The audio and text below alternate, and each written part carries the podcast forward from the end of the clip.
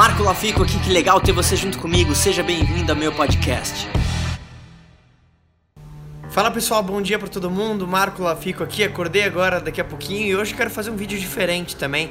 Eu quero falar sobre rituais e autoafirmações. Em um livro clássico chamado Quem Pensa Enriquece de Napoleon Hill, o autor, ele passou 25 anos da vida dele estudando a vida das pessoas mais bem-sucedidas do mundo, identificando como que elas pensavam, o que que elas falavam, quais eram os rituais, os hábitos delas. E um dos hábitos que ele fala no livro, e eu comecei a implementar na minha vida há um tempo, é o hábito das autoafirmações. Então, então, literalmente, é você acordar e falar para você mesmo algumas coisas em voz alta. Pô, eu vou ter um dia incrível, eu tenho um ótimo dia. Se você quiser, você pode fazer uma lista das 10 coisas que você é grato. E eu costumo falar isso em voz alta. E no começo, claro, eu era um pouco cético sobre essa ideia, pô, vou falar sozinho em voz alta e tal.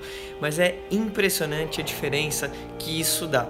E eu poderia te falar isso do ponto de vista espiritual, do ponto de vista talvez mais psicológico, né, de influenciar teu subconsciente, mas para você ver como isso funciona, pense o seguinte: mesmo que você repita uma mentira, por exemplo, vamos supor que você não gosta de chocolate e você começa a repetir para você mesmo: eu gosto de chocolate, eu gosto de chocolate, eu gosto de chocolate. Depois de um tempo, você começa a influenciar uma parte da sua mente chamada inconsciente. Então ela começa a ficar mais suscetível a essa ideia. E depois, talvez de um tempo, você de fato comece a gostar um pouquinho mais de chocolate, porque você influenciou você mesmo com essa ideia. Só que você já imaginou que poderoso você influenciar você mesmo com ideias positivas?